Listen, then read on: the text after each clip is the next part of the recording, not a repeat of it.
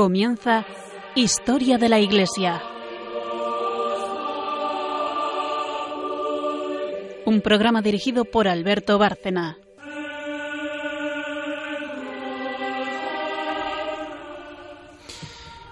Buenas noches oyentes de Radio María y de Historia de la Iglesia. Volvemos a encontrarnos para seguir hablando de, del martirio a lo largo de la historia, a lo largo de la historia de la Iglesia. Buenas noches, María Ornedo. Buenas noches. Buenas noches, Carmen Turdemontis. Buenas noches. Buenas noches a todos nuestros oyentes. eh, el sumario del día, o los temas que vamos a ver, son, en primer lugar, eh, un tema que ya anunció Carmen en el programa anterior, el martirio de una ciudad entera, prácticamente en, en Italia, y, y luego iremos viendo pues el santo elegido hoy, y por último, en Magisterio, pues seguiremos sobre el martirio, hablando también eh, sobre el mismo, ¿no?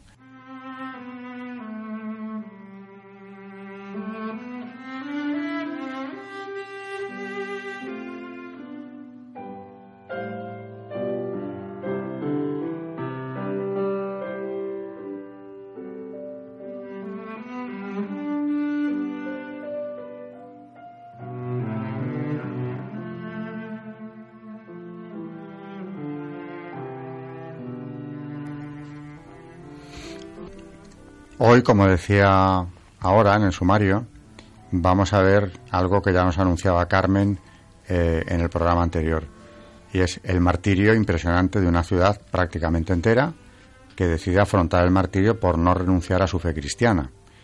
Eh, así que, bueno, es, eh, se refiere a los mártires de Otranto, que han sido, ya nos lo contará ella, beatificados y canonizados, muy recientemente canonizados, desde luego en este pontificado, pero, pero merece la pena también, por supuesto, ver la historia. Es una historia muy distinta a la que solemos ver de grupos mucho más reducidos o de una persona en concreto o dos. Eh, hoy, como decía ella, es muy impresionante ver cómo toda una ciudad lo afronta eh, sin que se produzca una sola, una sola traición, una sola defección. Todos van al martirio. Cuéntanos esa historia, Carmen, favor. Pues fue, como decías tú, eh, una canonización muy reciente. Mm, De hecho, fue la primera del Papa Francisco, la de Antonio Primaldo y los 812 compañeros mártires de Otranto. Y mm, dice, dijo el Papa Francisco en la, en la canonización, hoy la Iglesia propone a nuestra veneración una multitud de mártires que en 1480 fueron llamados juntos al supremo testimonio del Evangelio. 800 personas supervivientes del asedio y la invasión de Otranto fueron decapitadas en las afueras de la ciudad. No quisieron renegar de la propia fe y murieron confesando a Cristo resucitado. ¿Dónde encontraron la fuerza para permanecer fieles? Murieron por su fe, fueron decapitados por las hordas musulmanas que acababan de conquistar la ciudad de Otranto en su camino hacia la conquista de Roma. Se les ofreció la conversión o la espada. 90 años después de Otranto, participaría la escuadra que libró una de las batallas decisivas de la historia de la humanidad, Lepanto. En 2007, Alfredo Mantovano, en Il Folio, escribió un interesante artículo con motivo del impulso de la causa de los mártires de Otranto por Benedicto XVI. Es largo, pero merece la pena, por la actualidad de su testimonio. Em, hoy, por segunda vez, celebramos la fiesta de San Antonio Primaldi y compañeros mártires. Eh, bueno, la- la tercera, en agosto. Antonio Primaldo es el único del que ha sido transmitido el nombre. Los otros compañeros suyos del martirio son 800 desconocidos pescadores, artesanos, pastores y agricultores de una pequeña ciudad, cuya sangre hace cinco siglos fue esparcida solo porque eran cristianos. La ejecución en masa tiene un prólogo, el 29 de julio de 1480. Son las primeras horas de la mañana. Desde las murallas de Otranto comienza a distinguirse en el horizonte, haciéndose cada vez más visible, una flota compuesta de 90 galeras, 15 maonas y 48 galeotas, con 18.000 soldados a bordo.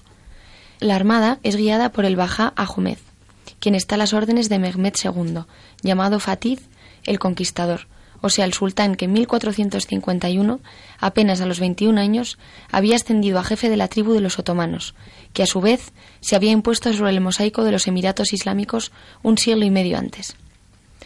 En 1453, guiando un ejército de 260.000 turcos, Mehmed II había conquistado Bizancio, la segunda Roma, y desde ese momento cultivaba el proyecto de expugnar la primera Roma, la Roma verdadera, y de transformar la Basílica de San Pedro en establo para sus caballos. En junio de 1480 juzga Maduro el tiempo para completar la obra. Quita el asedio a Rodi, defendida con coraje por sus caballeros, y dirige la flota hacia el mar Adriático. La intención es tocar tierra en Brindisi, cuyo puerto es amplio y cómodo. Desde Brindisi proyecta ascender por Italia hasta alcanzar la sede del papado.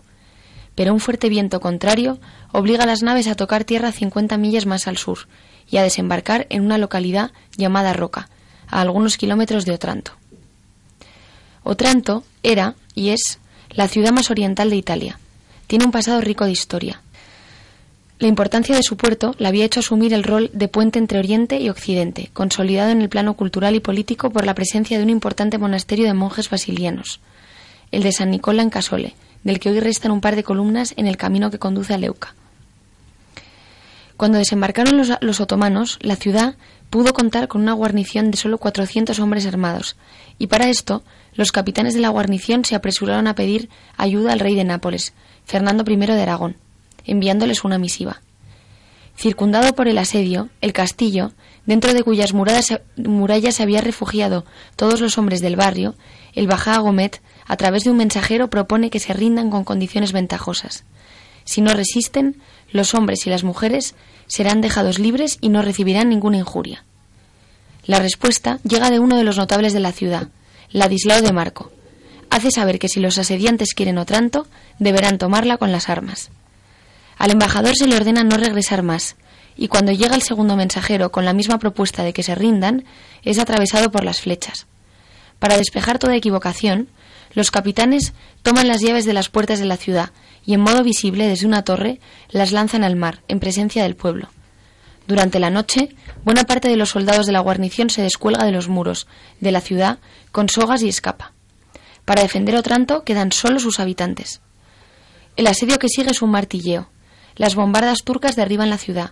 Centenares de gruesas piedras, muchas de las que hoy son todavía visibles en la ciudad. Después de quince días, al amanecer del 12 de agosto, los, otomanos concentran el fuego contra uno de los puntos más débiles de las murallas. Abren una brecha, irrumpen en las calles, masacran a quien se le ponga a tiro, llegan a la catedral, en la cual muchos se han refugiado. Derriban la puerta y se esparcen en el templo. Alcanzan al arzobispo Estéfano, que estaba con los atuendos pontificales y con el crucifijo en la mano. A ser intimidado de no nombrar más a Cristo, ya que desde ese aquel momento mandaba a Mahoma, el arzobispo responde exhortando a los asaltantes a la conversión, y por esto se le corta la cabeza con una cimitarra. El 13 de agosto, Agomet pide y obtiene la lista de los habitantes capturados, exceptuando a las mujeres y a los muchachos menores de 15 años.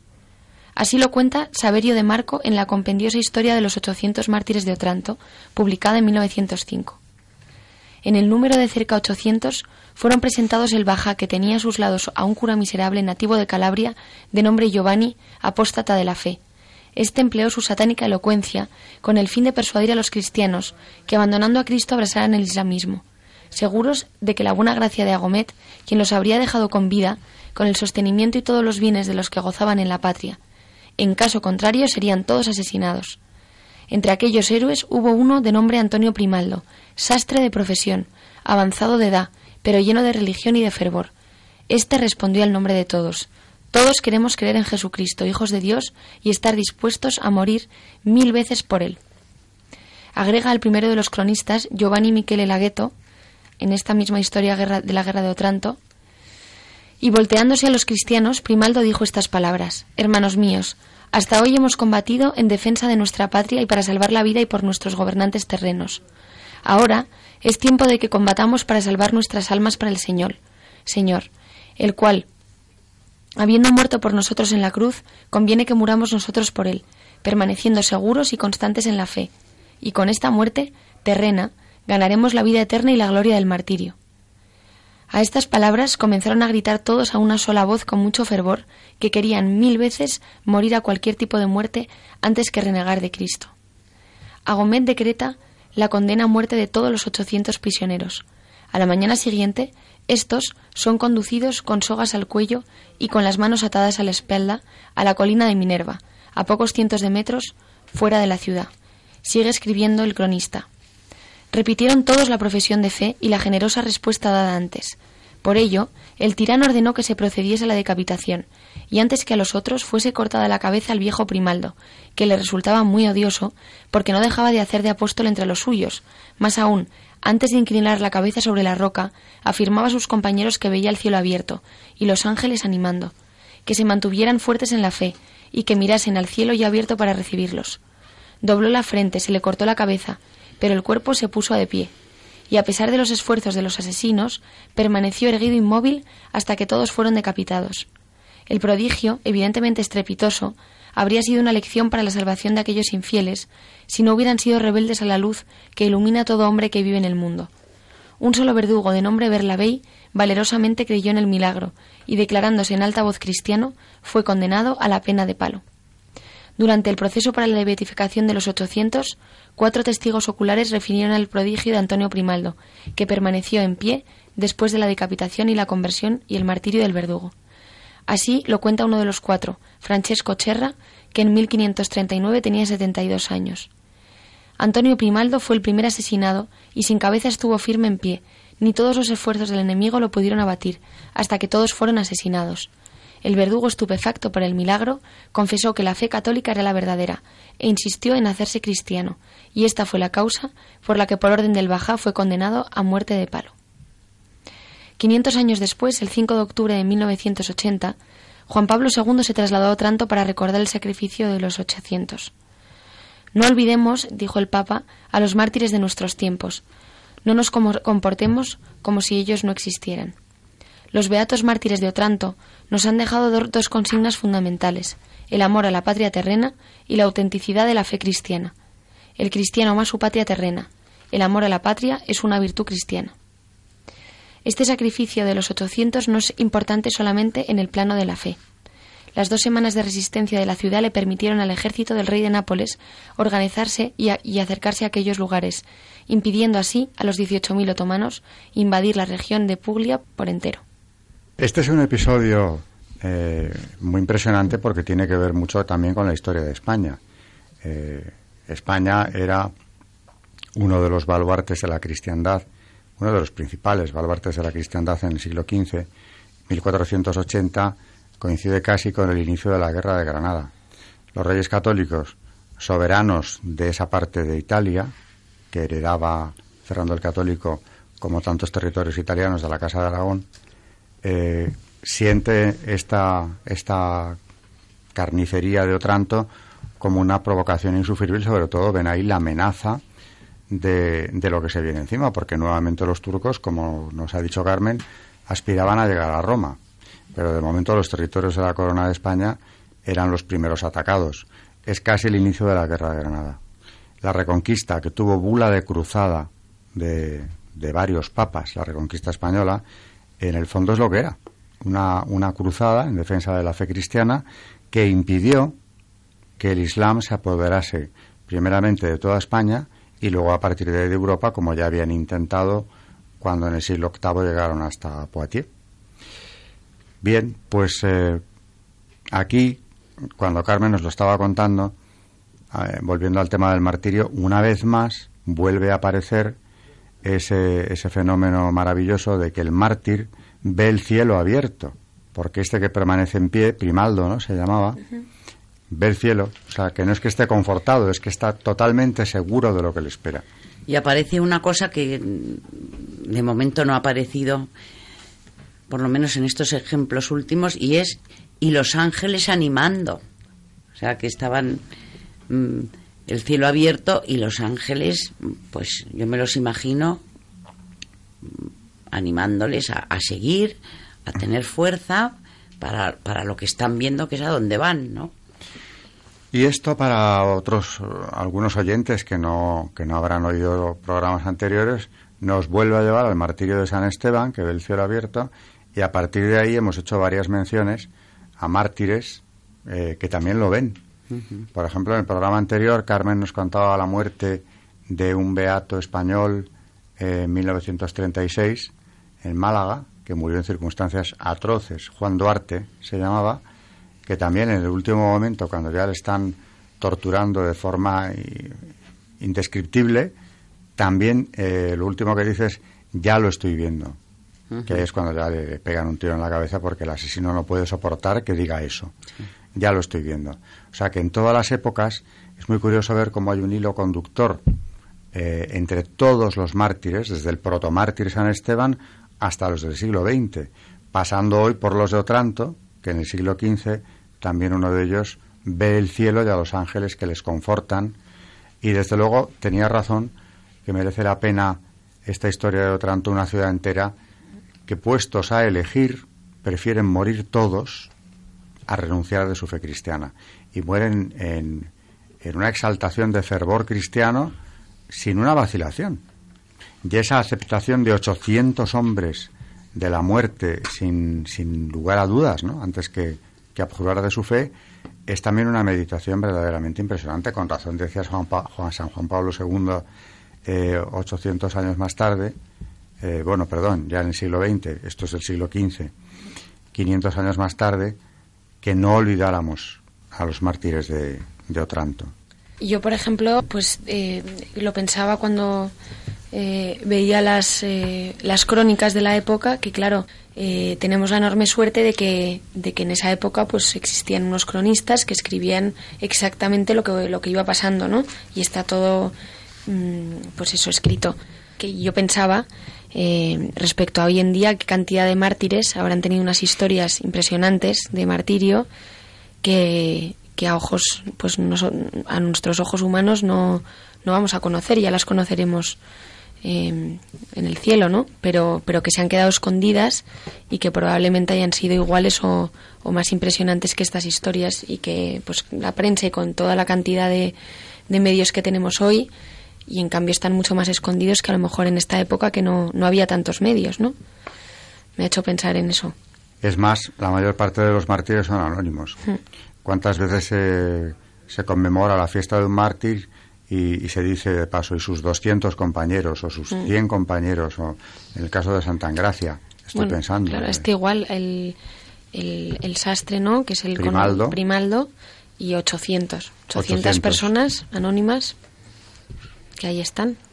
O en el caso de otro mártir español del siglo XX, Alfonso Sebastián, que muere también, eh, otro sacerdote muy joven, que muere asesinado en Valencia, también se le conmemora con cientos de mártires que mueren con él, creo que son 200. Se conserva el nombre y la memoria de, del beato Alfonso Sebastián, pero los cientos de mártires que cayeron con él no mm. son anónimos. O sea que la inmensa mayoría de los mártires, como tú dices, son anónimos precisamente. Bueno, pues a los que al menos tenemos un nombre les podemos venerar con nombre y a veces hasta con su rostro conocido, eh, no se les puede olvidar como decía San Juan Pablo II.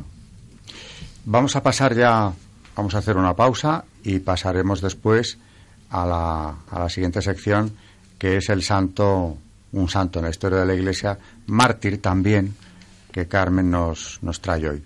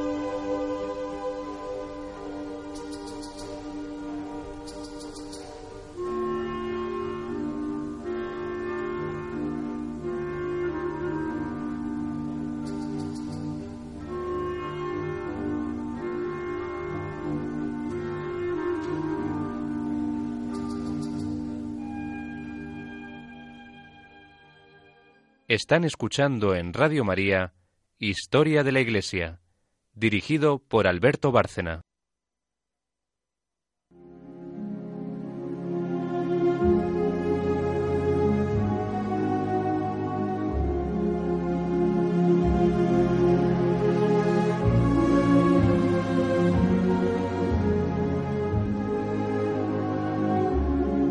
Santos en la historia de la Iglesia.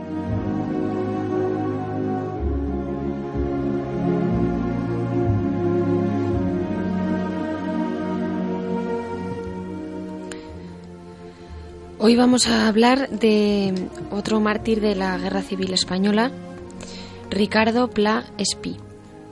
El Beato nació en Agullent el 12 de diciembre de 1898.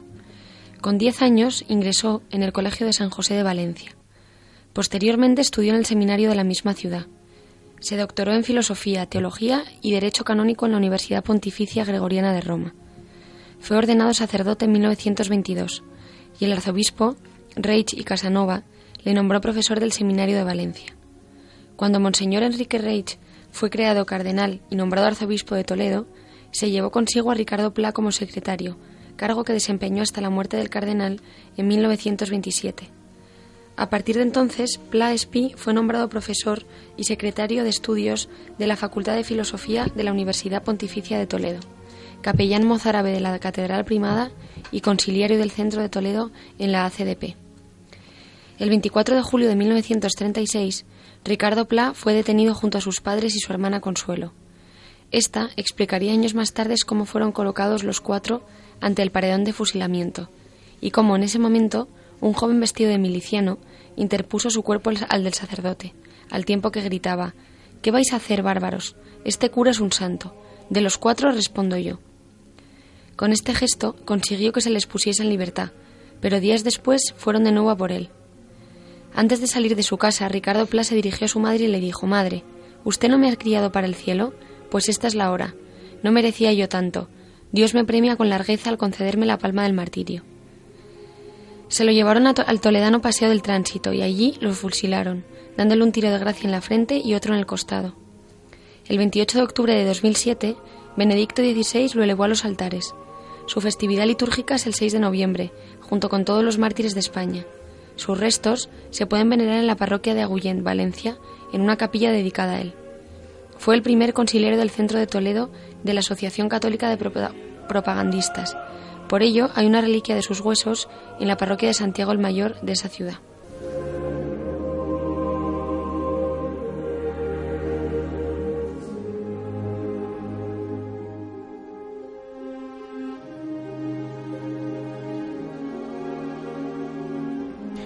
A mí me ha llamado la atención también de este relato la frase eh, que le dedica a su madre.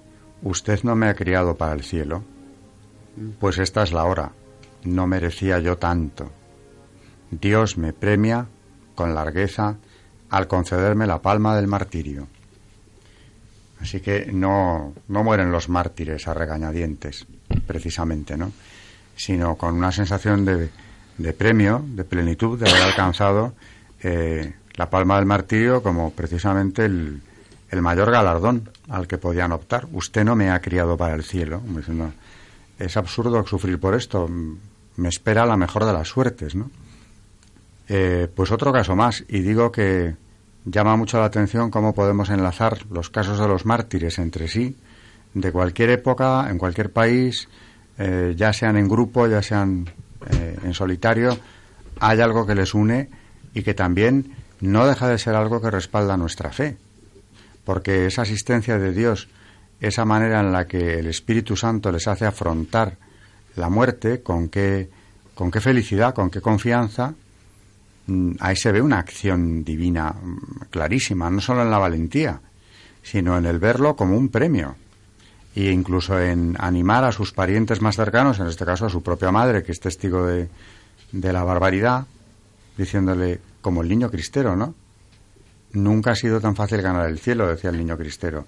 Y este santo mártir español, madre, usted no me ha creado para el cielo, como diciéndole, pues, ¿qué más puede querer? ¿Qué más podemos pedir que lo que me va a ocurrir ahora, no? Y además considerándolo como un regalo. Un regalo. la palma del martirio. Bueno, pues eh, vamos a hacer eh, un cambio de sección. Después de la pausa entraremos ya, eh, como en todos los programas, en la parte del magisterio.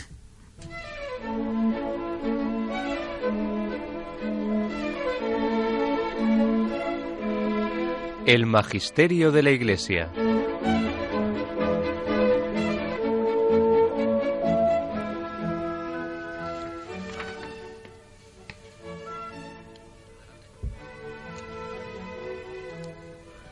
En nuestra sección Magisterio de la Iglesia mm, había dos cosas que creo que son importantes. Una, como hemos traído hoy a los Santos Padres, eh, una exposición sobre la mártir Julita que hace Basilio de Cesarea, que creo que es muy, no sé, me llamó mucho la atención.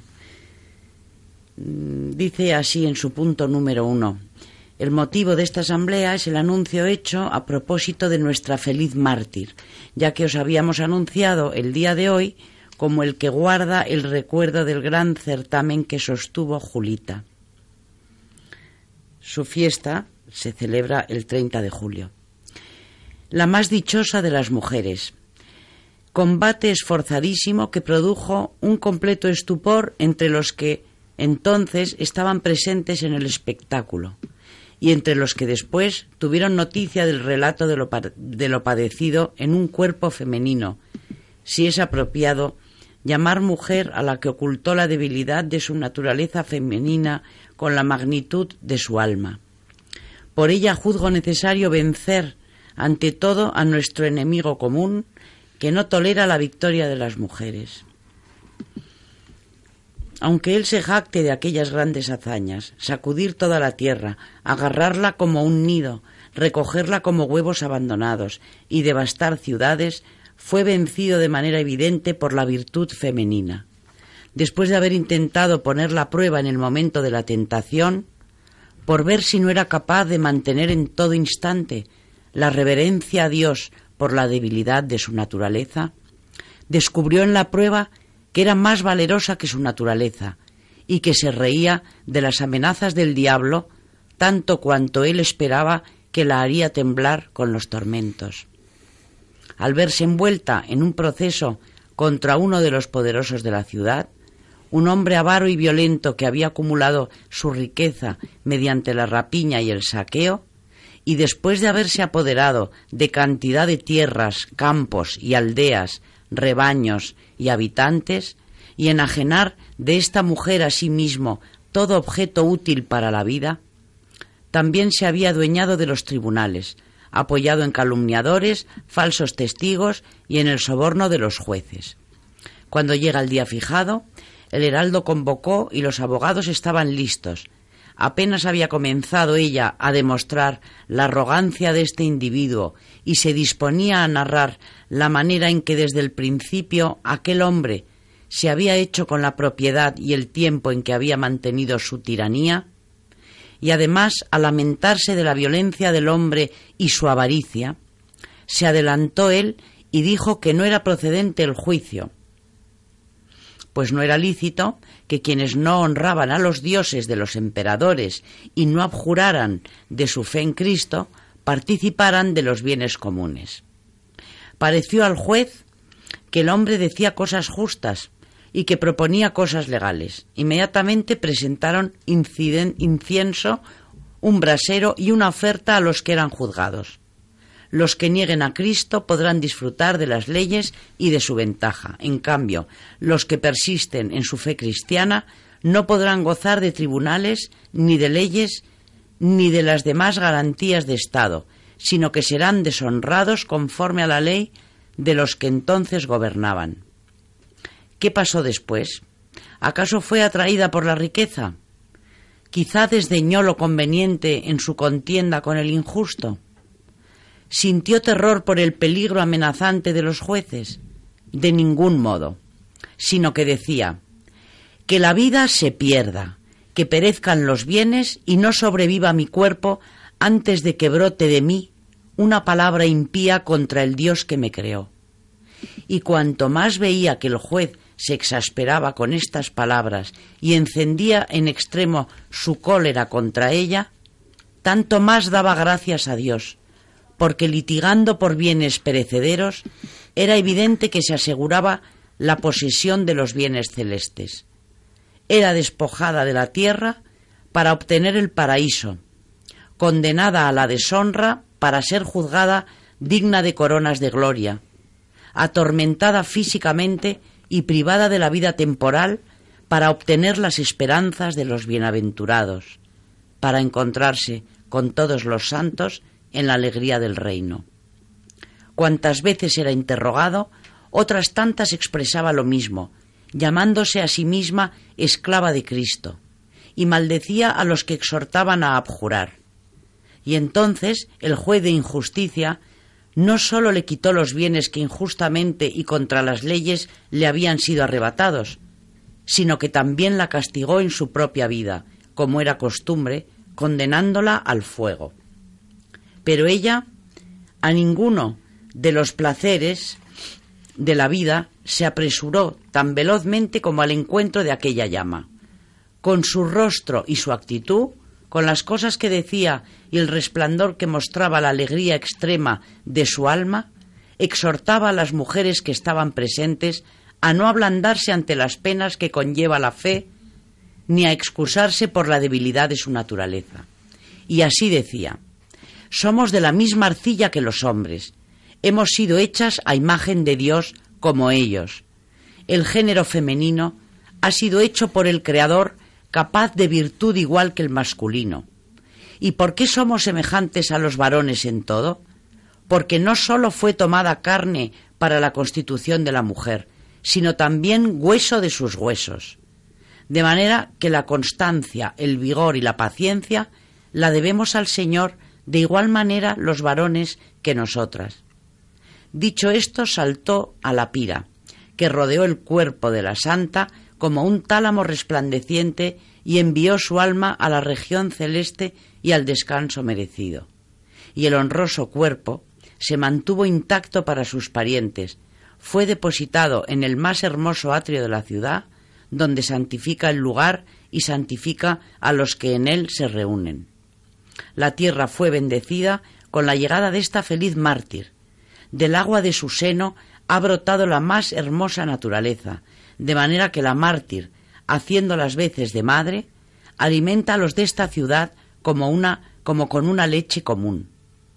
También es salvaguardia para los que están sanos, dispensadora de bienes para los que viven sobriamente y consuelo para los enfermos. Lo que la gracia de Eliseo fue para los de Jericó, esa misma nos ha sido procurada a nosotros por la mártir. El agua salada, que es característica de la naturaleza común en este lugar, fue convertida por, su bendición en dulce, delicada y agradable sensación para todos. Varones, no os mostréis inferiores a las mujeres en observar la piedad. Mujeres, no faltéis al ejemplo, antes bien, consagraos a la piedad sin pretexto, experimentando de hecho que la debilidad de la naturaleza ningún bien os impide muy bonito de Basilio de Cesarea. Esta... Un gran, grandísimo padre de la Iglesia, de los que del que nos ocupamos también en nuestro programa de Historia de la Iglesia hace ya bastante tiempo. Como para no ocuparse es uno de los padres más importantes. Eh, y aquí, claro, como no, pues tiene una meditación sobre el martirio, poniendo el ejemplo además de esta, de esta santa mártir, que además eh, contiene una, una meditación interesante, ¿no? Y es que la fortaleza de la mujer, como todo lo demás, eh, en nada es menor a la del varón. Y fíjate en el tiempo en que está escrita esta carta. ¿eh? Y además, bueno, ella lo demostró, porque después de hacer ese, ese pequeño discurso, entra directamente en la pira para sufrir el martirio, diciendo que no permita a Dios algo así como que ni una palabra impía salga de mi boca contra el que me creó. Nuevamente, otra vez nos encontramos, en este caso, como punto de contacto con mártires anteriores, con la firmeza, la claridad. Eh, algo muy de destacar. Se ven los mártires que no llegan al martirio, digamos, confundidos, aturullados ante la barbaridad que están presenciando. Eh, ya no es que no claudiquen, es que se ve una firmeza y una claridad de ideas en una, en una tesitura tan dura como esa, que digo que fortalece la fe porque ahí se ve claramente una intervención de Dios. Ni llegan dando gritos ni histéricos, aunque acepten la muerte, podrían llegar en una situación, eh, ¿no? Como de, nerviosismo, de angustia ante lo que se les viene encima. ¿No es así? Para nada. Yo creo que es el Espíritu Santo que en ese momento les está iluminando lo que tienen que decir y cómo lo tienen que decir y lo que tienen que callar. También está en el Evangelio. Cuando os lleven a los tribunales y sufráis por mi causa, eh, no busquéis las palabras, el Espíritu Santo las pondrá. No os preocupéis. No os preocupéis. Pues aquí no se ve desde luego en ninguno de ellos la menor preocupación animan a sus parientes, eh, hacen discursos eh, verdaderamente edificantes para todos los que lo oigan y abordan la muerte, incluso la muerte atroz, con toda paz. Desde luego es una maravilla. Dentro de bueno de magisterio de la Iglesia hay una mm, un tema que no hemos tocado mm, y que yo creo que es muy muy bonito es Santa Juana Francisca Freimont de Chantal eh, nacida en 1572, muerta en 1641, fundadora de la Visitación, eh, la, que nos, la que nos habló del martirio del amor. Y creo que es algo mm, muy, muy, muy interesante. Ella eh, dijo a sus, a sus hijas religiosas, Muchos de nuestros santos padres y columnas de la Iglesia no sufrieron el martirio, ¿Por qué creéis que ocurrió esto? Después de las religiosas responder una por una, dijo la madre Juana, yo creo que esto es debido a que hay otro martirio, el martirio del amor, con el cual Dios, manteniendo la vida de sus siervos y siervas, para que sigan trabajando por su gloria, los hace al mismo tiempo mártires y confesores. Creo que a algunos se les asigna este martirio, y algunos de ellos, si Dios así lo dispone, lo conseguirán si lo desean ardientemente. Una de las hermanas le pregunta a Santa Juana que cómo se realiza dicho martirio. Y Santa Juana contesta, Sed totalmente fieles a Dios y lo experimentaréis. El amor divino hunde su espada en los reductos más secretos e íntimos de nuestras almas y llega hasta separarnos de nosotros mismos. Conocí a un alma a quien el amor separó de todo lo que le agradaba, de todo lo que le agradaba, como si un tajo dado por la espada del tirano hubiera separado su espíritu de su cuerpo. Nos dimos cuenta de que estaba hablando de sí misma. Al preguntarle otra de las hermanas sobre la duración de este martirio, ella dijo, desde el momento en que nos entregamos a Dios sin reservas hasta el fin de la vida. Pero esto lo hace Dios solo con los corazones magnánimos, que renunciando completamente a sí mismos, son completamente fieles al amor. A los débiles e inconstantes en el amor, no les lleva el Señor por el camino del martirio y les deja continuar su vida mediocre para que no se aparten de él, pues nunca violenta la voluntad libre. Por último, se le pregunta con insistencia si este martirio de amor podría igualar al del cuerpo. La madre Juana, Santa Juana, responde No nos preocupemos por la igualdad. De todos modos, creo que no tiene menor mérito, pues es fuerte el amor como la muerte, y los mártires del amor sufren dolores mil veces más agudos en vida para cumplir la voluntad de Dios que si hubieran de dar mil vidas para testimoniar su fe, su caridad y su fidelidad. Todo coopera al bien de los que aman a Dios. Lo tenemos en Romanos 8:28. El testimonio de los santos no cesa de confirmar esta verdad. Por eso Santa Catalina de Siena dice a los que se escandalizan y se rebelan por lo que les sucede, todo procede del amor, todo está ordenado a la salvación del hombre. Dios no hace nada que no sea con este fin. Santo Tomás Moro, que también hablábamos de él el otro día, poco antes de su martirio, consuela a su hija y le dice, nada puede pasarme que Dios no quiera, y todo lo que Él quiere, por muy malo que nos parezca, es en realidad lo mejor. También Santa Teresita del Niño Jesús, yo lo pensaba cuando mm, hablaba el autor de Santa Juana sobre el martirio del amor, me acordé de Santa Teresa del Niño Jesús, porque yo creo que habló también en estos términos. Ella hablaba de lo que es ser mártires del amor, y en su autobiografía dice, en el corazón de la Iglesia yo seré el amor. Teniendo un deseo inmenso del martirio, acudí a las cartas de San Pablo para tratar de hallar una respuesta, y mis ojos dieron casualmente con el capítulo 12 y 13 de la primera carta a los Corintios. En el primero de ellos leí que no todos pueden ser al mismo tiempo apóstoles, profetas y doctores, que la Iglesia consta de diversos miembros y que el ojo no puede ser al mismo tiempo mano. Una respuesta bien clara, ciertamente, pero no suficiente para satisfacer mis deseos y darme la paz. Continué leyendo sin desanimarme y encontré esta exhortación. Aspirad a los dones más excelentes. Yo quiero mostraros un camino todavía mucho mejor. El apóstol hace notar cómo los mayores dones, sin la caridad, no son nada, y cómo esta misma caridad es el mejor camino para llegar a Dios de un modo seguro.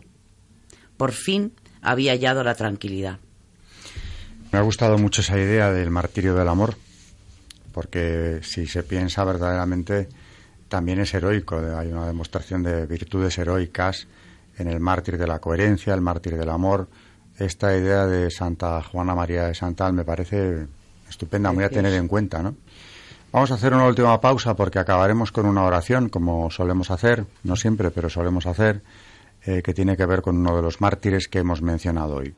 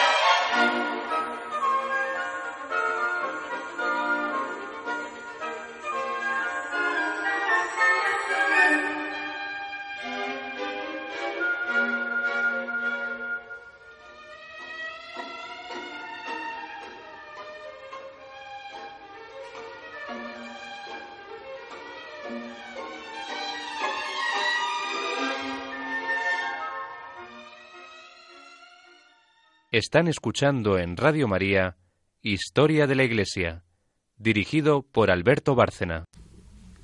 Decía hace unos minutos que acabaremos eh, prácticamente el programa con una oración eh, invocando a uno de los santos, en este caso un beato, mártir también del que hemos hablado hoy, un beato español mártir del siglo XX, Alfonso Sebastián Viñals, al que yo personalmente tengo una gran devoción, le he invocado mucho desde hace ya muchos años. Eh, ¿Cómo es esa oración? Oh Dios, salvación de cuantos te aman, que con bondad haces resplandecer en la Iglesia el testimonio de tus beatos mártires, Alfonso Sebastián Viñals y compañeros, guía nuestros pasos en el camino de la caridad, para que alcancemos la vida eterna que tus gloriosos siervos han recibido como corona.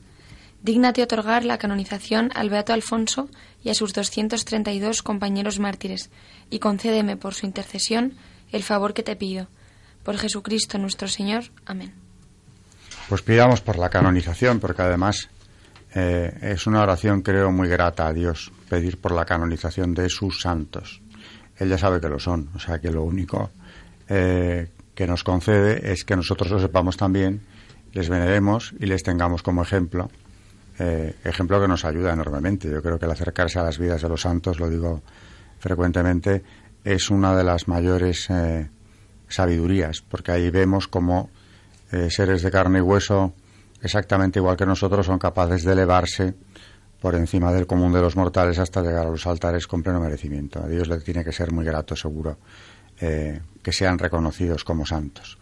También María, después de la oración al, beato Alfonso Sebastián, nos va a leer un himno, un himno a los mártires, precisamente, de 1925. Dice, espíritus sublimes, oh mártires gloriosos, felices moradores de la inmortal Sión, rogad por los que luchan en las batallas recias, que alcancen la victoria y eterno galardón oh mártires gloriosos de rojas vestiduras, que brillan con eternos fulgores ante Dios. Con vuestro riego crezca de Cristo la semilla, y el campo de las mieses se cubra ya en sazón. Muy bien, pues vamos a ir ya despidiéndonos, pero antes volvemos a recordar a nuestros oyentes el, correo electrónico de este programa. Historia de la Iglesia arroba radiomaria.es. Lo repito, historia de la iglesia arroba radiomaria.es. Y nuestra dirección postal es Radio María, programa Historia de la Iglesia, Paseo de los Lanceros 2, primera planta, 28024, Madrid. Lo repito también. Radio María, programa Historia de la Iglesia, Paseo de los Lanceros 2, primera planta, 28024 Madrid. Y con esto ya nos despedimos hasta el próximo programa. Buenas noches, oyentes de Radio María. Buenas noches y gracias, María Ornedo. Muchas gracias a todos. Buenas noches y muchas gracias también, Carmen Turo de Montis. Gracias y buenas noches. Eh, hasta el próximo programa. Nos despedimos de todos los oyentes de este programa Historia de la Iglesia aquí en Radio María.